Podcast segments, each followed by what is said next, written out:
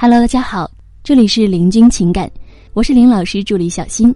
如果您有情感问题，可以加我们老师微信：八七三零九五幺二九，八七三零九五幺二九。最近呢，有学员问说：“老师啊，现在对象对我是越来越冷了，我们异地，给他发消息好几天都不回啊，感觉他根本就不重视我，觉得很辛苦，都不知道值不值得这么傻等了。”咱们老师呢是这么回答的。谈恋爱啊是一件非常美好的事情，同时呢也是一件非常痛苦的事儿。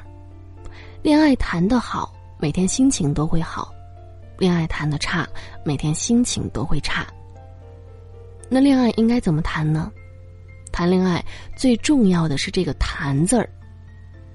有人觉得是交谈，两人聊聊天儿这种；有人觉得是谈天说地，就是随便胡扯。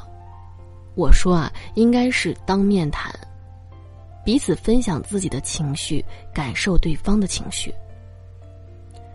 科技越来越发达，社会越来越进步，但是人味儿却越来越淡，因为大家都忙，于是都在线上交谈了。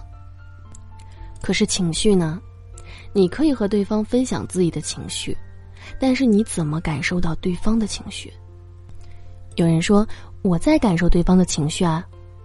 可是事实上，你真的没办法感受到对方的情绪。那比方说，我们和父母打电话，你会把真实的情况跟父母说吗？你敢说没有一丝的隐藏吗？连我们最亲近的父母都是这样的，那么更何况男朋友呢？我们以为自己在和对方交流情绪，在感受对方的情绪，可事实上感受不到啊。他都没有分享最真实的情绪给你，你怎么能够感受到他的情绪呢？这就是异地恋最大的问题。当我们需要分享情绪的时候，感觉对方不是那个能理解我们情绪的人，然后吵架、吵架再吵架，分手、分手再分手。所以呢，异地恋最大的问题就是异地，一定要奔现啊！这也是大部分情侣过不去的坎儿。如果实在没有办法奔现，必须得想办法和对方情绪沟通。之前呢，我看到过一个故事，是说一对异地情侣，两个人都特别的忙，每时每刻都在学习，准备考个证。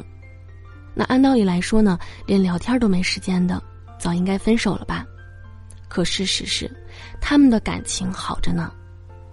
每天在学习的时候，两个人都开着视频。偶尔抬头看一看视频中埋头苦干的对方，然后默默低下头继续埋头苦干。他们没有说什么话，但是啊，他们却有着很多很多的情绪交流。我想知道你在干嘛，一抬头就能看见你在埋头苦干，心踏实了，还能感受到和对方一样的情绪，这样的感情才能得以继续的维稳。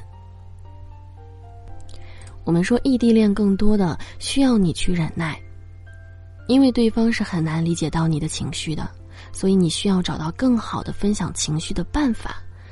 比方说，视频会比音频要好，语音会比文字要强，最好能够找到一个共同奋斗的目标，因为你们行驶在一趟道路上，只有这样呢，你的感受他才能够真正的感受到。